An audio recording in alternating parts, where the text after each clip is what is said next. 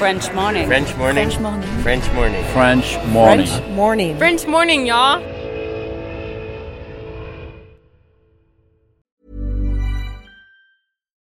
Cet épisode a reçu le soutien d'Agora Expat. Vivre aux États-Unis nécessite une assurance santé adaptée. Mais trouver la solution parmi toutes les offres peut s'avérer être un vrai casse-tête. Budget, besoins, franchise, difficile de tout combiner. Ne perdez plus votre temps, Agora Expat sélectionne et compare pour vous les meilleures solutions d'assurance santé. Offre personnalisée, accompagnement sur mesure, devis et conseils gratuits, Agora Expat est le courtier référent de la communauté francophone expatriée aux États-Unis. Retrouvez plus d'informations sur agoraexpat.com. Et maintenant, place à l'épisode. Salut, salut, c'est Anne Fleur. Vous vous apprêtez à écouter un épisode enregistré en 2019, au tout début de French Expat, et je vous en remercie. Une fois que vous aurez découvert l'histoire d'Anthony, je voulais juste vous prévenir que nous avons enregistré un petit épisode de suite pour voir où il en est trois ans après. Cet épisode, il est sorti en octobre 2022, et je vous mets le lien dans la description de cet épisode. Bonne écoute Bienvenue sur French Expat, le podcast. Le podcast des voyageurs expatriés francophones du bout du monde.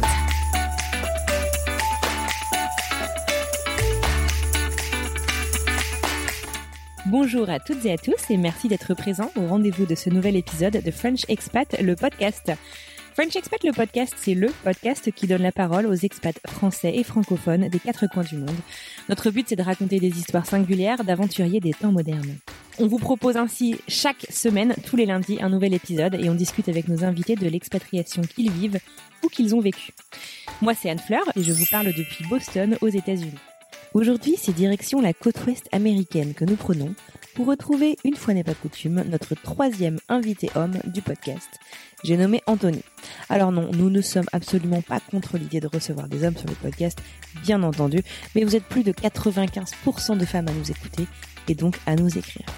Bref, Anthony nous raconte sa vie en Californie, mais aussi et surtout son expatriation en Chine et son histoire d'amour qui débuta au coin d'un feu dans un camping du fin fond des États-Unis il y a presque dix ans. Cette histoire d'amour lui fit parcourir des milliers de kilomètres sans jamais perdre de vue le fait que sa chérie lui, c'était peut-être pour la vie. L'arrivée d'Anthony aux États-Unis et son mariage, donc forcé, immigration oblige, à faire une petite pause professionnelle. Enfin, pause. euh, Anthony est un hyperactif passionné d'aviation et entame alors une reconversion d'ingénieur dans le nucléaire à une carrière de pilote de ligne. Allez, je ne vous en dis pas plus et je suis très heureuse de vous présenter Anthony.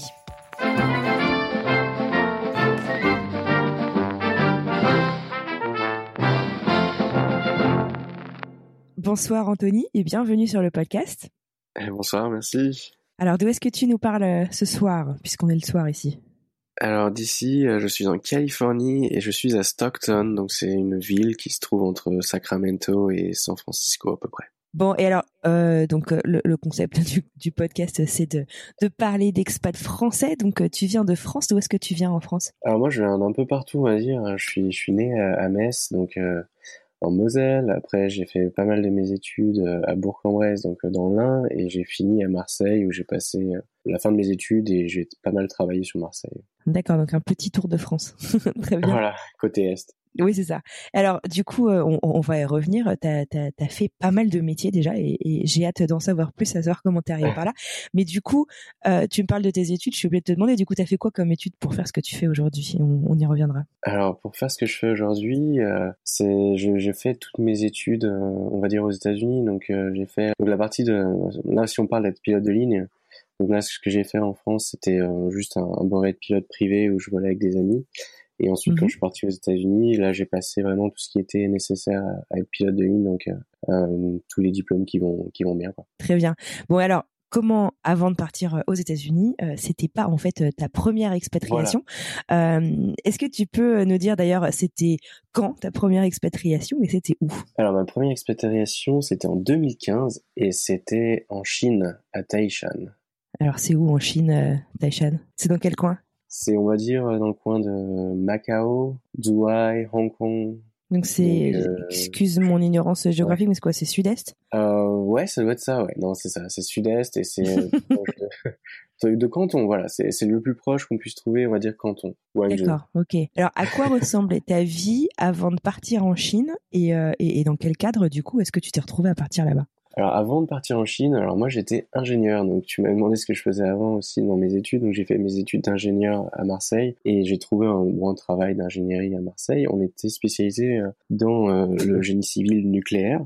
Mon entreprise un jour m'a proposé de partir en Chine pensais pas que ça allait m'intéresser parce que euh, personne n'était intéressé, j'ai l'impression. Et puis moi, on me proposé, puis j'ai dit bah ouais, carrément, je vais essayer. Je connais pas du tout la Chine, je connais pas du tout l'expatriation, c'était vraiment une occasion en or. Donc euh, euh donc ouais, euh, j'étais dans un bureau d'études à Marseille et peut-être deux semaines après, je me suis retrouvé en Chine.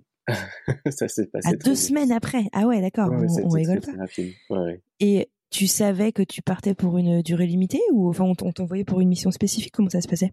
Alors ça c'était ça a été compliqué tout pendant toute la mission. Moi je suis parti un, un an et demi, presque deux ans en, là-bas, mais c'était reconduit de, mois en mois en fait. Donc la première fois que je suis parti là-bas c'était juste pour un mois.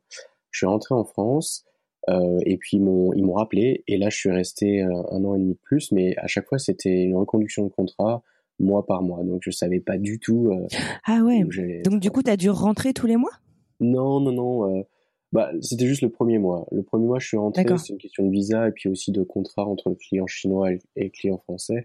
Mais mhm. après ça, j'ai eu de la chance et, il me reconduisait quelques jours avant que je doive reprendre l'avion.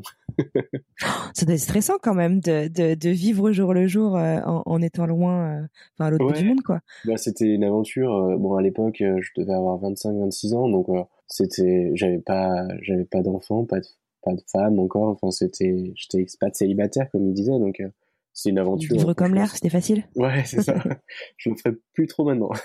Et alors, l'expatriation avant de partir, si on retourne un tout petit peu en arrière, c'était un truc qui, qui t'intéressait ou c'est juste que ça s'est euh, euh, présenté à toi et tu t'es dit bon bah pourquoi pas? Bah, c'est quelque chose qui s'est présenté à moi. Alors après, je me suis toujours dit ouais, ça pourrait être cool de partir à l'étranger mais j'avais jamais vraiment euh, cherché euh, un job d'expat et c'est vraiment j'ai eu l'opportunité euh, j'ai eu la chance de l'avoir alors tu arrives en Chine donc du coup tu sais pas pour combien de temps quand tu arrives là-bas. Comment ça se passe ton arrivée? Euh, t'as bah, la barrière de la langue la barrière culturelle enfin comment comment ça se passe le boulot et tout? Ouais donc en fait même avant d'arriver au travail rien que le fait d'arriver à l'aéroport d'essayer de trouver son taxi qui a été missionné euh, par ta boîte mais qui finalement n'a ça n'a pas fonctionné il était pas au bon aéroport enfin c'est rien que déjà ça c'était compliqué.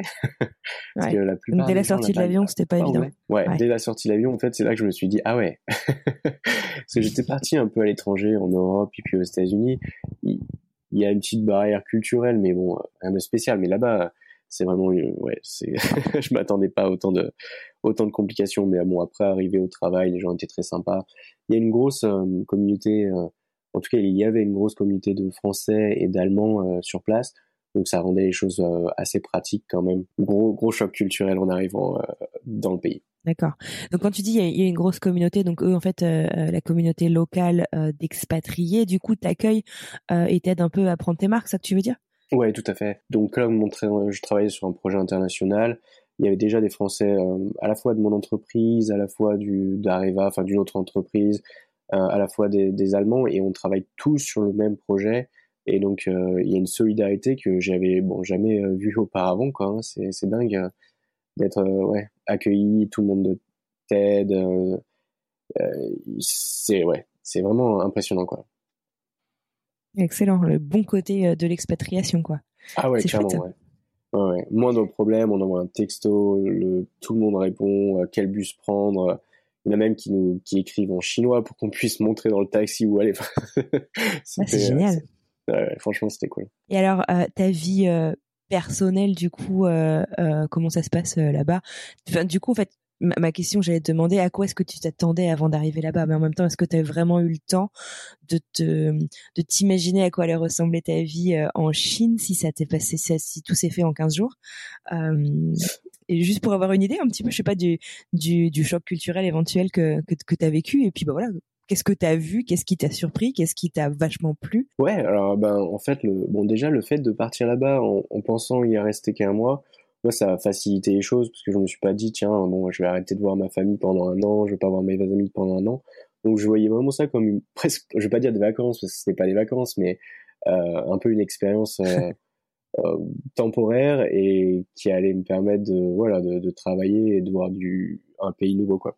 Mais sinon, ouais, bah, ce qui m'a, ce qui m'a étonné, bon, déjà le fait que moi, il faut situer la chose que Taishan, c'est un petit village, enfin c'est un village, c'est un village peut-être d'un demi-million d'habitants, mais euh, c'est un village où personne ne parle anglais, euh, ils prennent pas la carte bleue euh, Visa ou Mastercard. Et un chauffeur de taxi, tu peux lui montrer un plan de la ville et lui montrer où tu veux aller, il va pas comprendre. il faut lui ah donner le ah nom de la rue pour qu'il puisse t'emmener. donc ça, c'est plein de petites choses comme ça. Mais l'avantage d'être dans cette petite ville, parce que j'ai pas fait, bon, j'ai fait Pékin, Shanghai, Canton, toutes ces grandes villes, j'y ai pas vécu. Et finalement, j'ai quand même bien aimé le fait d'être dans le côté rural où les gens étaient très très sympas et j'ai jamais été arnaqué euh, dans mon petit village de Chine. Alors qu'à Pékin, euh, j'ai déjà eu pas mal de, pas d'arnaque, mais on voit que les touristes, euh, ont fait attention à eux, quoi. Alors que là où j'étais, c'était plutôt tranquille et il y avait vraiment une bonne ambiance, quoi. Et alors, euh, est-ce que euh, du coup, euh, dans ton travail de tous les jours, tu travaillais aussi avec des locaux, parce que tu parlais de, de, la communauté internationale avec qui tu collaborais. Ça m'intéresse du coup de voir un petit peu comment ça se passe les collaborations avec les locaux. Est-ce que on, on t'a accueilli outre la communauté internationale du coup au travail, et puis comment vous avez collaboré un peu ensemble? Ouais, tout à fait. Bon, alors, il faut savoir que le projet était, c'est un projet international assez complexe, donc je pense que il est assez atypique. Alors l'expliquer, ça prendrait des heures. Par contre, tu peux dire dans quel domaine c'était peut-être? Oui, ben alors moi, du coup, comme je travaillais dans le génie civil nucléaire, euh, en fait, on construisait une centrale nucléaire euh, en Chine. Donc, euh, tu as peut-être entendu parler de l'EPR de, de Flamanville, c'est la bête noire d'EDF et d'Areva en France. Ben, en fait, Tout à fait. Areva et EDF a réussi à vendre un EPR en Chine. Et du coup, on, on travaillait sur ce projet-là. Euh, les Français et les Allemands euh, s'occupaient de tout ce qui était design, donc la conception du, de la centrale. Et moi, je faisais partie de la, du génie civil, donc je faisais la structure. Hein. moi, je faisais des murs en béton et des, et des, euh, des structures métalliques. Mais après, je, je, travaillais avec des Français et des Allemands sur la partie un peu plus compliquée, l'électronique, l'électricité, le piping, etc. Et ensuite, quand ça partait mmh plutôt côté construction, là on travaillait avec euh, euh, les locaux. C'est-à-dire, ben, là on travaillait avec le client chinois et là on, il n'y avait pas du tout de français ou d'allemand, donc c'était vraiment là où c'était intéressant parce qu'on travaillait vraiment à fond avec eux et c'est là où on parlait anglais, ils parlaient anglais et il y avait toutes ces petites incompréhensions, euh, ces petits, le fait que ben, le français a des mots un peu bizarres pour pour parler d'ingénierie, les, Chinois ont, ont, les, ont leurs mêmes mots un peu bizarres, un peu difficiles de, de traduire ça en anglais. et du coup, c'était non, c'était vachement intéressant. Et et il y avait un, même si c'était des clients et même si nous on était bon euh, le prestataire, ça se passait très bien et il y avait vraiment une super bonne entente et on cherchait vraiment à, ce que tout fonctionne et et ça je l'avais pas vécu, j'avais pas vécu vraiment en France où euh, on se tire un peu dans les pattes euh, entre le client, le prestataire, les fiches de non mm-hmm. conformité, etc. en Chine, je l'ai vraiment moins vécu. On, on, faisait en sorte d'arranger les choses en direct. Et, ouais, non, c'était c'était une super expérience avec eux. Et, et justement, euh, on en a euh, touché euh, à peine deux mots avec un épisode, je pense à Amandine qui nous parlait de son expatriation il y a quelques mois entre la Chine, l'Australie et le Canada. la culture du travail en Chine, t'en as pensé quoi? Bah écoute, ouais, c'est c'est différent de la France. Hein. c'est un peu à part. Mais euh, moi, ça m'a pas dérangé du tout. Euh. Après, le fait de travailler en fait dans cette euh, culture assez mixte, français, allemand et à la fois chinois, j'ai l'impression qu'on en tirait les, les, meilleurs bénéfices de, de chaque culture. Mais moi, j'ai adoré travailler avec, les, avec mes, mes clients chinois parce qu'ils ils, étaient à fond dans leur projet. Quoi. Il y avait, ils étaient à fond, à fond, à fond, à fond. Et, et après, le soir, bah, ils savaient décompresser. Et, faire la fête. Mais le lendemain matin, c'était boulot, boulot, boulot. Et non, c'était intéressant. Écoute, très bien. Et alors, donc, du coup, euh, tu restes finalement donc euh, deux ans euh, après que ton entreprise, ça t'a, ça t'a stressé du coup de, de savoir que de mois en mois que tu étais renouvelé ou, enfin, comment est-ce qu'on fait en fait pour se pour se projeter dans sa vie locale du coup sans savoir vraiment combien de temps on va être là? Ou finalement est-ce que est-ce que tu t'en foutais et tu prenais juste l'expérience comme elle venait et, et, et tant que ça durait c'était tant mieux? Ouais, c'était exactement ça. Hein. Je prenais l'expérience comme elle venait et j'en profitais à 100%. Euh, après, c'est juste que dans le détail, c'est juste l'intendance qui est un peu compliquée, tu vois. Enfin, au début, je vivais dans un hôtel, après, ça a été un appartement, mais tu sais jamais, tu vois, il faut faire ses valises, pas faire ses valises. Et tu, je voulais pas ramener trop de choses de France, mais d'un autre côté, il me fallait aussi mon minimum, tu vois, vital.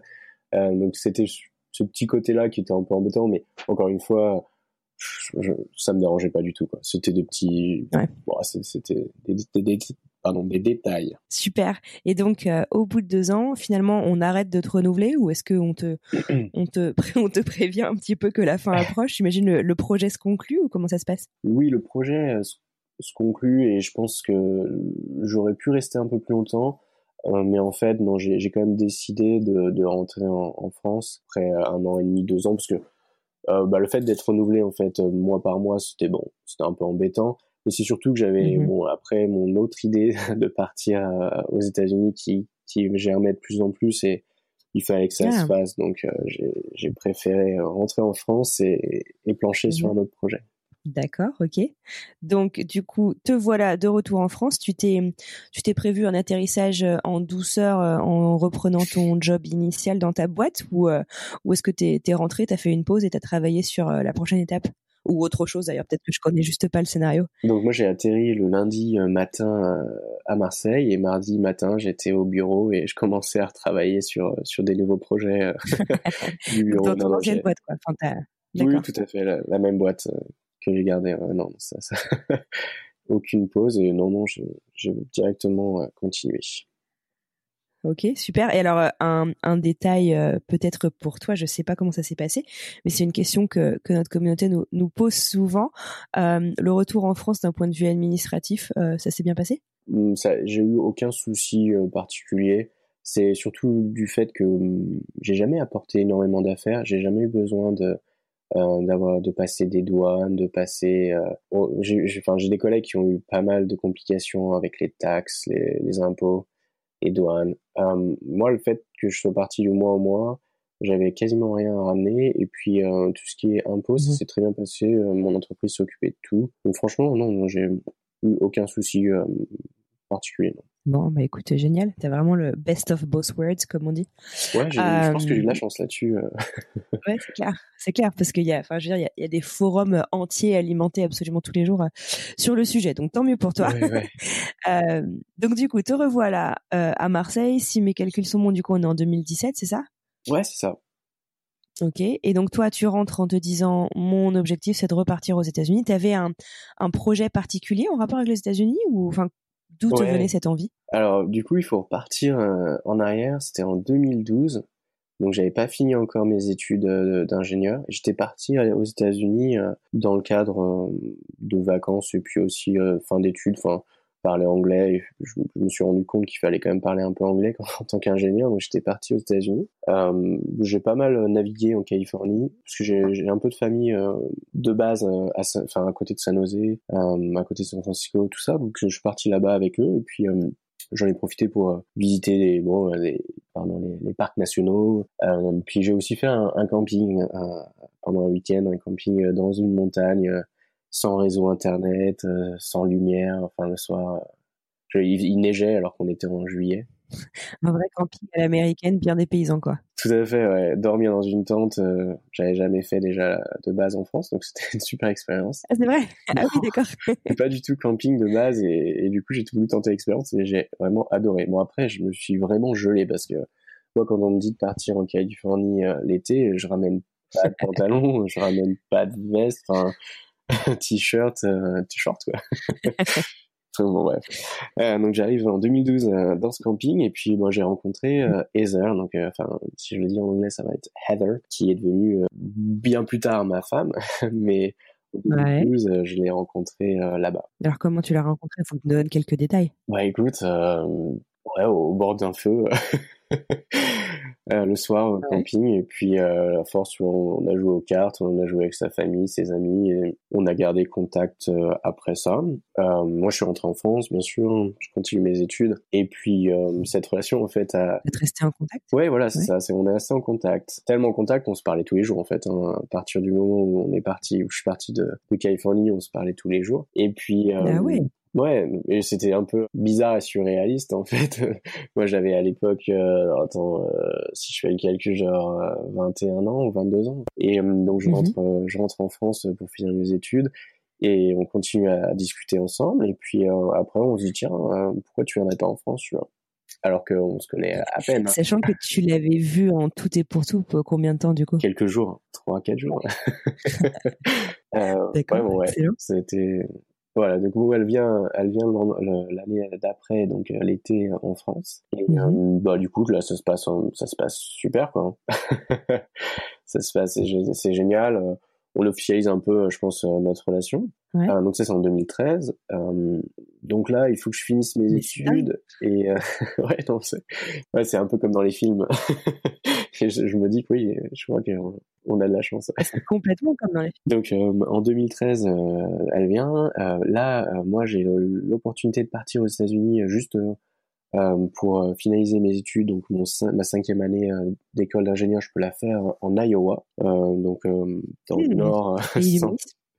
Euh, dans, ouais, donc euh, vraiment perdu hein, dans les États-Unis, mais c'était une super expérience. Hein. Euh, et donc pendant un an, on a l'occasion donc là de, de, faire un peu plus connaissance, on va dire, faire pas mal de, de, villes ensemble. Donc là, on découvre déjà un peu l'amour pour le voyage, donc visiter des villes, des États. ouais, ça, ça s'est super bien passé. C'est complètement dingue, parce que du coup, en fait, juste si, si je reprends, vous aviez passé en tout et pour tout. Donc quoi, quelques jours ensemble en Californie. Elle est venue combien de temps en France? Euh, Je crois que c'est, oh, je me souviens plus, mais ça va être trois ou quatre semaines. Trois semaines, je pense. Donc, enfin, je à, tout casser, vous aviez passé euh, un mois ensemble. Voilà, c'est ça. Euh, et quoi, deux ans à distance ou un an et demi à distance? Un an à distance. Ouais. Un an à distance, pardon, d'accord. Et et là, vous vous retrouvez donc vous vous retrouvez quoi tous les week-ends, tous les mois, dans une ville différente aux US. C'est ça. Ouais. une fois que tu y es? C'est ça. Génial. On a dû faire Chicago, Denver, Sacramento, Salt Lake City. On a fait quelques villes comme ça, un peu partout. Elle, elle, elle était basée où? Et elle, donc, elle est basée bah, à Stockton, là où j'habite là maintenant, aujourd'hui. D'accord. Donc, Spoiler alert. Ouais, voilà. entre Sacramento et San Francisco. Alors, comment se passe cette, euh, cette année ou c'est six mois ou comment ça se passe euh, l'Iowa? Bah, C'était une, une, année, ouais. Euh, enfin, une année, c'était deux, deux, semestres, donc c'était un peu moins d'un an, ouais. Huit mois. ça se, ça se passe bien. ça se passe tellement bien que, ben, quand j'entre en France, donc je suis diplômé ingénieur, je trouve un bon job très très rapidement et en fait tout s'enchaîne. C'est-à-dire que je rentre, je suis diplômé, je trouve un job. Et là, je me dis, bah non, euh, j'aimerais bien retourner aux États-Unis quand même. là, je me rends compte que bah, trouver un boulot d'ingénieur aux États-Unis, sachant que j'ai aucune expérience, et puis que je travaille pas dans le milieu de la technologie, euh, bah waouh, ça, je me suis rendu compte que c'était pas, c'était pas évident. Et donc c'est là où on a passé quand même quelques années à, à dire tiens bon, je vais tester peut-être euh, des, CV euh, à, des entreprises euh, qui cherchaient des ingénieurs dans le génie civil. J'ai essayé de, de, de, participer à des VIE. Euh, puis je me, rendu compte, je me suis rendu compte que c'était pas, c'était pas évident et, et que c'était presque impossible euh, avec mon, mon peu ma peu d'expérience euh, arriver à, trouver un job là-bas. Et puis euh, c'est à peu près à ce moment-là où mon entreprise m'envoie en Chine. Donc il se passe. D'accord. Ok. vous vous êtes pas posé la question à ce moment-là et pourquoi est-ce qu'elle ne viendrait pas en France? Ou est-ce que pour vous c'était absolument les États-Unis? Moi parlant l'anglais, ouais, pensant parler l'anglais. Et euh, ayant un diplôme, je me suis dit, ouais, c'est ça. Euh, je me suis dit tiens, euh, je pense que j'aurai un peu plus de chance d'arriver à, rester aux États-Unis. Et Heather, donc ma femme, qui, bon, ma copine à l'époque, qui ne parlait pas forcément bien bien français, qui a un métier qui, qui, est photographe, qui fonctionne extrêmement bien ici, qui fonctionnerait peut-être un peu plus difficilement en France. Je me voyais plutôt partir aux États-Unis pour plutôt qu'elle partir en France. On, y on en a discuté, mais c'était assez mhm. clair que c'était euh, plutôt à moi de venir ici. Donc voilà, donc entre temps, ben, elle venait bien sûr plusieurs fois par an en France. Moi, j'allais plusieurs fois par an aux États-Unis. dans mon bureau, tout le monde demandait mais quand est-ce que tu vas partir là-bas? On passait plus de temps à l'étranger parfois. ça s'est passé comme ça, et puis après la, la Chine est arrivée vite, et, et c'est à partir de la Chine que je me suis dit voilà, il faut prendre. Enfin, on s'est dit tous les deux, il faut prendre une décision en fait. La décision, c'est est-ce qu'on continue ou est-ce qu'on arrête? Parce que ça peut pas continuer euh, des années comme ça à distance quoi. Bien sûr, bah ouais parce que là du coup en revenant de Chine donc c'est 2017 donc tu as rencontré en 2012 c'est ça? Ouais c'est ça, ouais ça fait un moment. Ouais, vous avez fait cinq ans sur des continents différents et parfois à deux continents euh, de distance. Avec des décalages horaires hein, de folie. J'imagine, j'imagine. D'accord. Voilà. Et, votre entourage vous a vous a soutenu ou vous a pas pris un peu pour des fous? Ouais, oui et non. ouais, je pense que ça a un peu étonné un peu tout le monde, mais maintenant ça étonne plus personne. Mais sur le coup, je pense ouais, ça a étonné pas mal de personnes. Ils se sont dit mais pourquoi pas Tu peux trouver peut-être plus proche. Euh. mais ouais non. Après, ça se commande pas. Hein. Mais t'as tout à fait raison. Donc là, on, maintenant qu'on a euh, tout euh, l'historique et le contexte, on revient donc à ton retour de Chine. Tu es de retour dans ta boîte et donc là, tu cherches à comment est-ce que tu vas faire pour aller rejoindre Heather. Et là, tu as déjà une petite idée de comment ça va se passer? Tu as un, as un ah, projet bah Oui, totalement. En fait, on avait, on avait commencé à filer la chose pendant la Chine.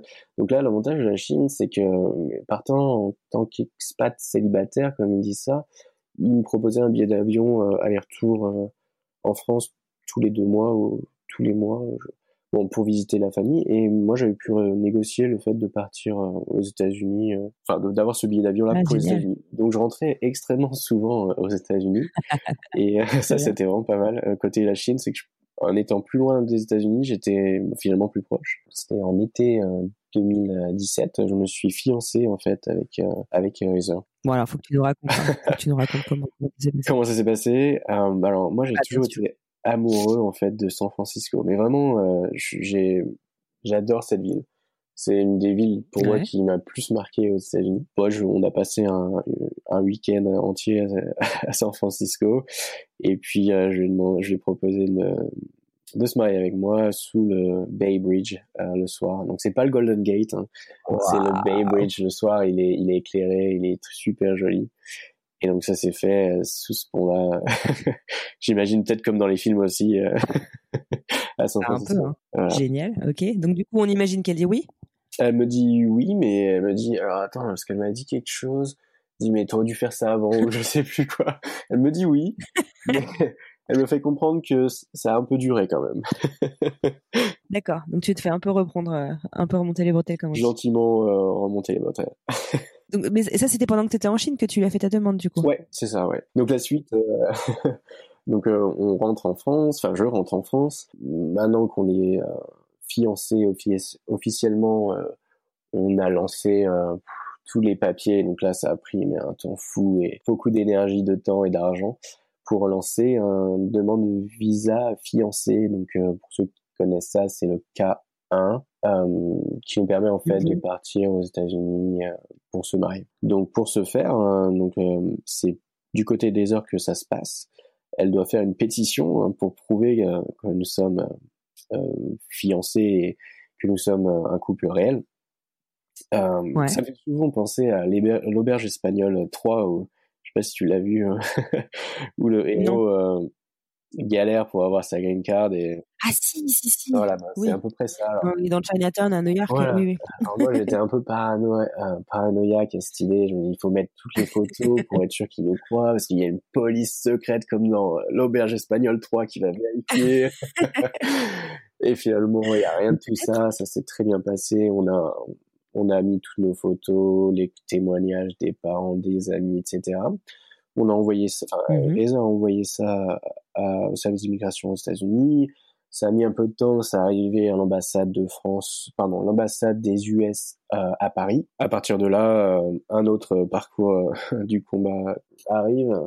Donc là, il a fallu faire un tas de, de papiers. il a fallu aussi faire pas mal d'examens médicaux. Alors ça, c'était le parcours du combattant. Alors il fallait aller le jour même faire une prise de sang à Paris, euh, après dans un autre arrondissement à l'opposé de Paris, il fallait récupérer les radios du poumon. Après, il fallait.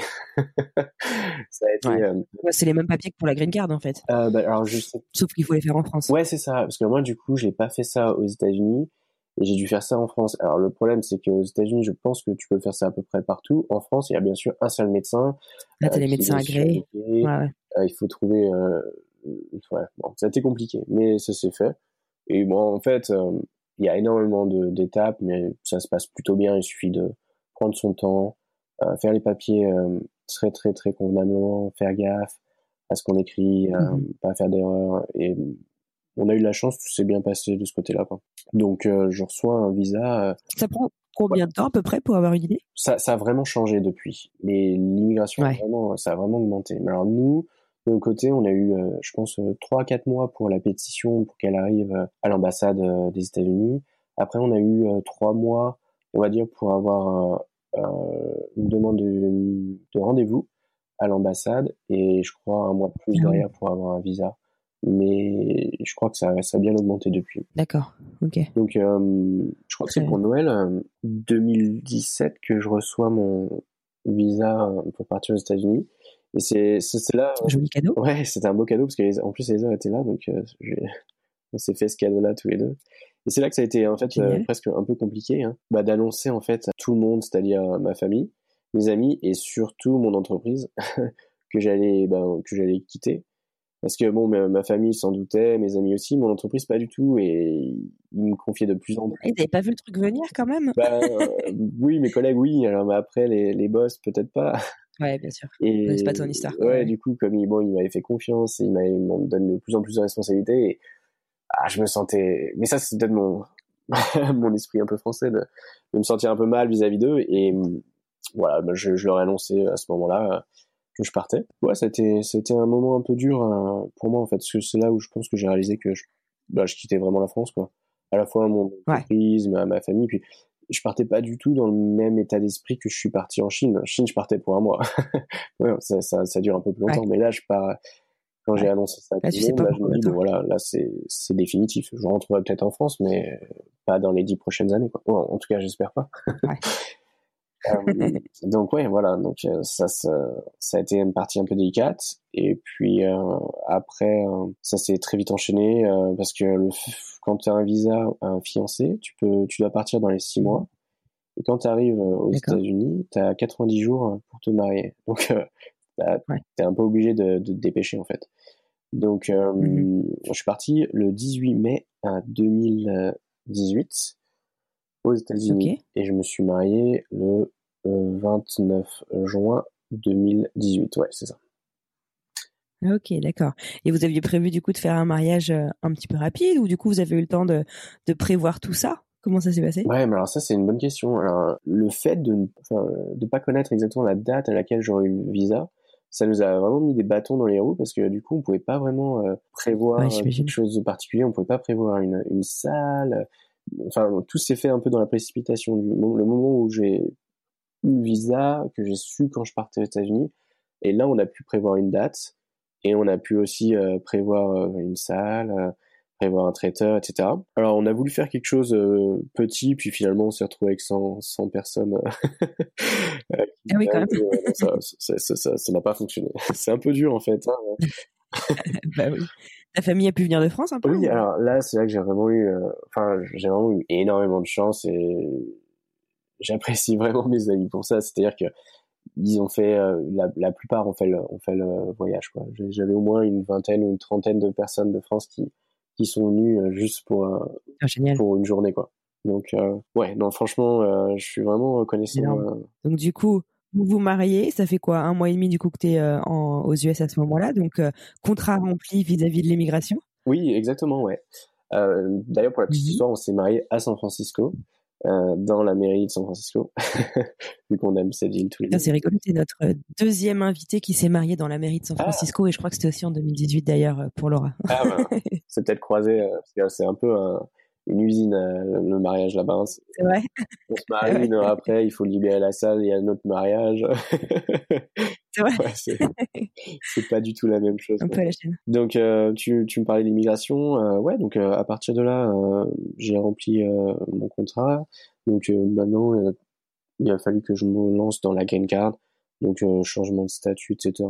Pareil, hein, on a on a tout fait nous-mêmes. Moi, j'ai pas utilisé d'avocat. J'ai entendu que des personnes utilisaient des avocats, ce qui ce qui à mon avis est une bonne idée aussi. Mais nous, on n'avait pas forcément envie de dépenser trop d'argent là-dedans, donc on a suivi les papiers, les forums, j'ai regardé sur internet, etc. Puis ça s'est plutôt bien passé, mais ça a pris un temps fou. Et c'est là que j'ai ouais ça a pris un temps fou et ça a été un peu dur pour moi parce que euh, le fait d'être arrivé avec un visa fiancé moi j'avais pas le droit de travailler je pouvais pas travailler tant que j'avais pas une green card alors je pouvais demander enfin j'ai demandé une carte qui me permettait de travailler un peu avant d'avoir la green card ce qui s'appelle euh, l'EAD mais cette carte là en fait euh, je l'ai eue six mois après le mariage donc pendant six mois j'étais obligé j'étais assigné à résidence et ben je pouvais pas travailler donc ça, c'était un peu dur pour moi, le fait d'être coincé, hein. en fait, et puis de dépendre un peu de, de ma femme. Euh, ça faisait vraiment bizarre. C'était pas du tout euh, mon truc. ouais, ça faisait pas partie de ton projet, quoi. Mais du coup, faut faire avec. Non, non. Donc, du coup, t'as fait quoi ce temps-là Bah écoute, euh, je me suis préparé à faire un Ironman, donc je, je, faisais du vélo tous les jours, je courais tous ah, les jours. Ah, productif quand même. Ouais, bah autant faire quelque chose de, ces journées euh, plutôt que de les passer sur le canapé, quoi. Mmh bien sûr. Donc ouais, non, j'ai, je fais pas mal de sport pour ce moment-là, et puis j'ai, ouais, j'ai appris aussi un peu à connaître les États-Unis, euh, sa famille, ses, ses amis, la ville, et puis aussi, c'est là où j'ai pu changer un peu d'orientation professionnelle. Hein. J'ai pu passer en fait mes mes licences de pilote professionnel euh, aux États-Unis. Comme je disais au début de l'émission, euh, j'avais déjà euh, le, tout ce qui était brevet de pilote privé en France, où je volais pour le plaisir avec mes amis. On partait le week-end en Corse, de, Marseille, on faisait ce genre de trucs Génial. tous ensemble, ouais, c'était pas mal. Et, mais c'était vraiment pour le, plaisir privé, quoi. Et puis, pendant ces six mois là où j'avais pas grand chose à faire, je me suis dit, ben voilà, j'ai mis un peu d'argent de côté avec, avec la Chine. Euh, parce que mon entreprise avait été assez généreuse et j'avais mis ça de côté. Je me suis dit, mhm. ben, pourquoi pas, euh, si j'ai un projet euh, professionnel dans l'aviation. Et puis, je suis allé dans une école de pilotage à Sacramento et j'ai tout passé. Donc, j'ai passé tout ce qui était pilote professionnel, etc. Et euh, bah, je pouvais toujours pas. Ça représente un nombre d'heures de vol hallucinant. Ouais, alors oui et non. Il faut, il faut à peu près 250 heures de vol et je les avais déjà. Donc après, ce que j'ai dû passer aux US, mmh. c'était plutôt des conversions de licence quelques heures de des équivalences, ouais, des équivalences. Donc ça s'est plutôt bien passé. Enfin, financièrement, ça s'est plutôt bien passé. Ouais. Euh, j'ai dû faire quand même pas mal d'heures de vol. Je crois que j'ai dû faire 50 heures en plus, mais ouais. Et mais je pouvais toujours pas bosser parce que sans green card, sans EAD, euh, même avec ces diplômes-là, je pouvais pas passer. Donc j'ai encore dû attendre un petit peu. D'accord. Et du coup, alors c'est arrivé, euh, c'est arrivé au bout de combien de temps là Donc marié en fin juin 2018 et j'ai eu une green card fin mars 2019. Donc, euh, ah ouais, donc presque un an quoi. Ouais, un an et j'ai eu donc l'EAD qui me permettrait déjà de travailler. Je crois que c'était le 1er janvier 2019, donc euh, c'est un peu plus que six mois. Il y a pile un an aujourd'hui quand on se parle. Ouais, ouais exactement, ouais. C'est vrai, ça fait un an que je travaille ici. Félicitations. Merci. Alors du coup, qu'est-ce que tu qu'est-ce que tu décides de faire donc avec tes nouveaux diplômes, ton autorisation de travailler et euh, étant au top de ta forme puisque tu as fait énormément de sport pendant toute ta préparation, c'est quoi eh ben C'est la bonne question parce qu'à l'époque je savais même pas est-ce que j'allais retrouver un job d'ingénieur ou est-ce que j'allais me remettre dans l'aviation? Ouais, c'était pas défini quoi. T'avais fait ça pour le fun un peu.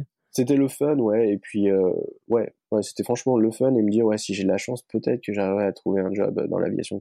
Et j'ai, je me suis dit bon là je vais je vais euh, postuler à tout ce que je peux et on verra ce qui arrive le premier quoi. Donc, euh, afin d'être pilote de ligne aux États-Unis, c'est un peu différent de l'Europe. Il, faut avoir 1500 heures de vol. Enfin, il faut pas mal d'heures de vol. Donc en général pour faire ces heures de vol-là, on, devient instructeur et puis on vole avec des élèves, on leur apprend à piloter. Donc euh, le lundi, je reçois ma, ma green card. Le lundi soir, j'appelle une école euh, en Californie de, de, pilotage. Je leur dis tiens, est-ce que ça vous intéresse d'avoir un instructeur? Est-ce que je vais en chercher Ils me disent ben oui. Le mardi, je passe l'entretien d'embauche. Le mercredi, je suis je suis embauché. Le mercredi, je vole. ça a été extrêmement rapide. Ouais, c'est c'est là où je vois vraiment la différence euh, avec l'Europe et les États-Unis, c'est cette facilité d'embaucher. Tu découvres la vie, bah, le, le, le, monde de l'emploi aux États-Unis, c'est complètement nouveau euh, et finalement tu te fais embaucher donc en deux jours et te voilà commencer un nouveau job, une nouvelle vie, euh, finalement assez rapidement. Exactement, ouais. Ça s'est fait d'une façon, je pensais même pas que c'était possible en fait. Hein j'ai même pas signé de contrat. C'était le lendemain, j'étais dans un avion. quoi. C'était c'était dingue. Et surtout d'être payé à, faire l'avion. Moi, je, je pensais même pas que c'était possible. Je l'avais jamais imaginé en France. Payé à vivre de ta passion, quoi. Ouais, exactement. Ouais. C'est-à-dire que le matin, je me réveillais à peut-être 5 heures du matin, parfois pour le pour voler de 7 heures du matin à 5 heures de l'après-midi, non-stop, sans arrêt. Et moi, ça m'allait très bien, quoi. Pour le plaisir, quoi. Ouais, génial. Pour le plaisir. Génial, génial. Ok. Donc, euh, du coup, tu fais ça pendant combien de temps alors? Bah, En fait, je le fais toujours. C'est-à-dire que là, je suis en train de finir. J'ai commencé, c'était en janvier donc de l'année dernière. Là, je suis en train de finir. C'est-à-dire que dans quelques mois, euh, je pars chez SkyWest. J'ai quasiment fini mes ces 1500 heures de vol et. Et là, j'ai été embauché. Euh... Alors, et donc, tu as été pré-embauché avant la fin de, de tes heures, en fait? Ouais, alors en fait, il faut savoir qu'aux États-Unis, il y a un shortage of pilots, donc ils sont vraiment en manque de, de pilotes, mais de, de fou en fait. Ils cherchent vraiment, vraiment à avoir des pilotes, et donc maintenant, on se fait embaucher avant même de finir en fait nos, nos heures. Euh, il faut avoir bien sûr tous les toutes les licences, tout tout doit être nickel, euh, mais ils attendent juste qu'on ait fini euh, nos heures de vol et et on a déjà un, un papier qui dit qu'on est embauché. Quoi. Putain, c'est génial. Bah écoute, félicitations. Et du coup, euh, c'est pour quand euh, que, que, enfin, c'est pour quand du coup le, le, le début qu'on pourra voyager aux États-Unis avec euh, avec Anthony comme pilote? Avec un Français aux commandes, bah ça sera en juin 2020, donc juin de cette année. Ah ouais, donc c'est juste une histoire de quelques mois là. Ouais, ouais, il faut finir ce que je suis en train de faire et puis commencer aussi un peu le, le, le training euh, avec SkyWest, chaque compagnie a son propre, euh, sa propre façon de, de voler, de, de travailler. Quoi. Donc j'ai vraiment excité à, à cette idée-là. En fait, j'avais toujours pensé à, à être euh, pilote de ligne quand j'étais quand j'étais tout petit en France, ouais. mais l'occasion s'était pas forcément présentée. Il y avait pas forcément de job à l'époque en France, donc j'étais parti sur le chemin de l'ingénierie qui, qui était le choix le plus le, le, fait d'être ingénieur en France, c'était le plus sage. J'étais sûr d'avoir un travail derrière. Ouais ça me coûtait rien en France, donc j'ai fait ça. Et mhm. puis bon, voilà, les opportunités ont fait que j'ai pu changer et, être pilote là. Et alors, donc du coup, euh, euh, là, on est donc à à peu près un an du coup, et puis que tu que tu fais ça euh, là-bas. Que, quelles leçons euh, t'en tires justement de, de la vie professionnelle américaine, puisque tu y es toujours, ça doit te plaire un minimum. Raconte un petit peu. Ouais, c'est excellent. Hein. C'est-à-dire que on a une flexibilité euh, de fou en fait. Euh, j'ai l'impression aux États-Unis. Par contre, euh, on est loin en fait de tous les avantages qu'on peut avoir en, France hein, quand on parle de, je sais pas, hein, de, vacances, de sécurité sociale, de retraite. on est loin de tout ça. Donc on a des super côtés. Hein, le fait d'être embauché très rapidement, gagner quand même de l'argent plutôt correctement mais après derrière, ouais, il faut savoir qu'il y a plein de choses qu'on n'a pas. Donc ça, c'est le fait d'être habitué en France, euh, d'avoir quand même pas mal de chance. Quand on vient ici, ouais, on, se rend compte, ben, on a abandonné tout ça. Hein. Ouais, on, on, garde un coin de la tête quand même. Il y a, y a un truc en, particulier auquel tu penses qui te, qui te manque? Moi, je, je, suis un peu précautionneux. Alors, je pense toujours à, la sécurité sociale ou les, mutuelles qu'on peut avoir en France. Hein. Le fait d'être couvert à 100% pour tout, euh, je veux dire, en France, on a vraiment euh, pas de souci à se faire. Tout va bien se passer euh, médicalement on, sera couvert. Pas vraiment de peur du lendemain là-dessus, quoi. Voilà. Aux États-Unis, il faut être bien couvert. Hein. Si on n'a pas, si on réfléchit pas à, prendre sa propre euh, sécurité sociale, propre euh, assurance, il faut, il faut réfléchir à tout ça. Sinon, ça peut, ça peut coûter très, très, très cher. Donc, euh, bon, il faut le savoir, mais il faut travailler avec et faire attention. Quoi. Ouais, du coup, tu as un avantage aussi, c'est que étant marié à, à, à une américaine, tu as pu être un peu briefé sur, sur ces choses-là. Oui, oui. Pas eu ouais. à, à, tout découvrir de zéro tout seul. Non, j'ai eu la chance, ouais, ouais, tout ce qui est même impôts, taxes, euh, je, me, je fais 100% confiance. Euh, ouais. J'ai eu, la, eu la chance. Euh, donc, du coup, tu as fait des, des, des allers-retours entre les US et notamment la Californie et la France ou la Californie et la Chine pendant presque 10 ans, hein en tout cas 6, 7, 6, 7 ans. Est-ce que c'est super différent une fois que tu y vis ou est-ce que finalement tu pas été super surpris une fois que tu y as vécu de manière permanente? Euh, non, je pense que le petit choc culturel qu'on peut avoir, je l'avais déjà eu auparavant quand je voyageais, quand je suis déjà venu ici plusieurs semaines. Euh, non, je n'ai pas été forcément surpris. Non, je, je, je m'y attendais. Ouais, ok. Surtout, euh, ouais, tout ce qui est côté euh, nourriture, euh, nourriture. Très bien. Et donc, euh, 2019, ça a aussi euh, été euh, une année importante pour euh, Heather et Anthony. Raconte un petit peu, qu'est-ce qui vous est arrivé? Oui, bah, c'était le 19 mars 2019. on a Gabriel qui est arrivé Voilà, donc un petit garçon. ouais, merci. qui a changé en fait complètement notre vie. Hein.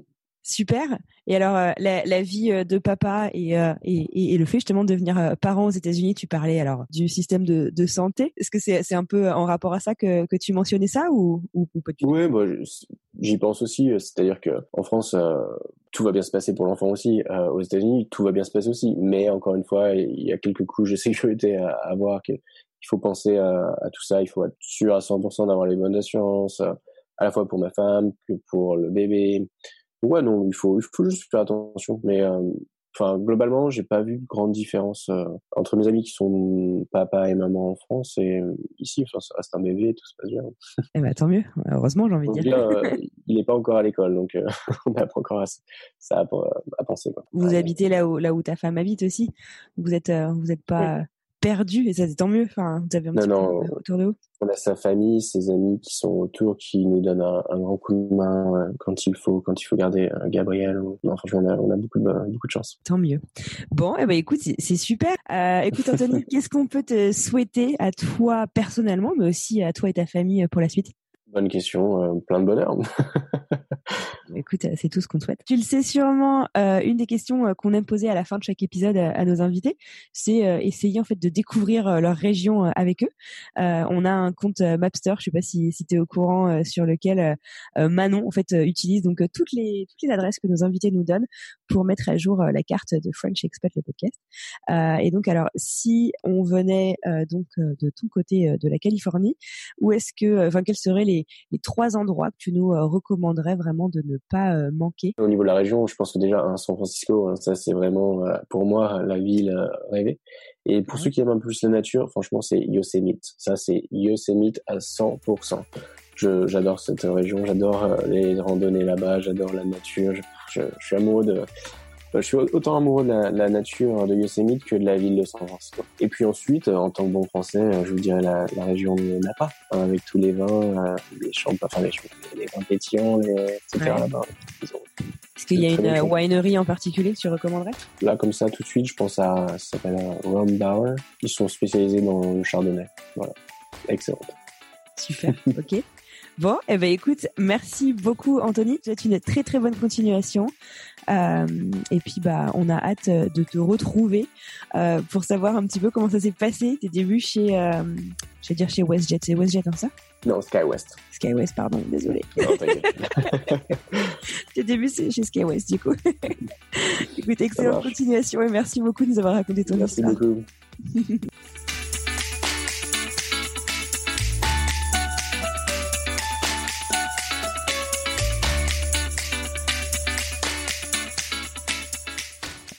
voilà, c'est tout pour aujourd'hui. Si vous souhaitez retrouver les bonnes adresses de notre invité, rendez-vous sur Mapster. Cherchez notre compte French Expat, le podcast tout attaché, et vous retrouverez ainsi toutes les bonnes adresses de tous nos invités d'ailleurs, un peu partout dans le monde. Merci infiniment à vous d'avoir écouté ce tout nouvel épisode jusqu'à la fin. S'il vous a plu, n'hésitez pas à nous laisser plein d'étoiles et un avis sur Apple Podcast. C'est le meilleur moyen de nous aider. Et d'ailleurs, un immense merci à Rue Rivard qui nous écrit depuis le Canada, qui dit l'expatriation du côté humain, des témoignages inspirants qui vont bien au-delà du simple déménagement à l'étranger.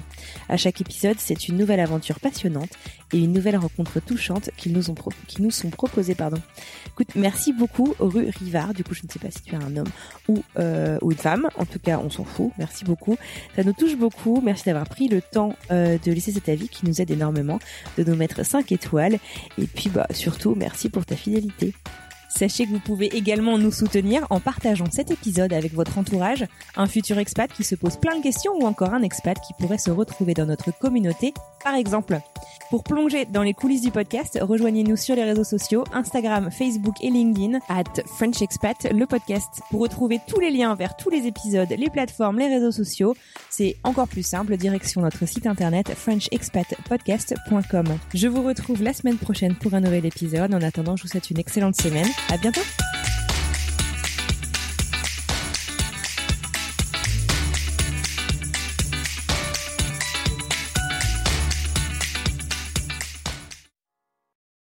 C'est encore moi. Avant de vous laisser, je voulais juste vous rappeler que nous avons enregistré un petit épisode de suite pour voir où on est Anthony trois ans après. Cet épisode, vous pouvez le retrouver dans le flux du podcast French Expat. C'est un épisode qui est sorti au mois d'octobre 2022. Je vous mets le lien dans la description de celui-ci d'épisode.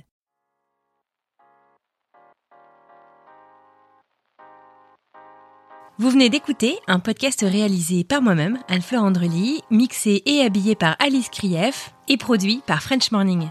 French Expat n'est pas le seul podcast de French Morning. Pour retrouver tous les podcasts du groupe, rendez-vous sur frenchmorning.com slash podcast. À bientôt!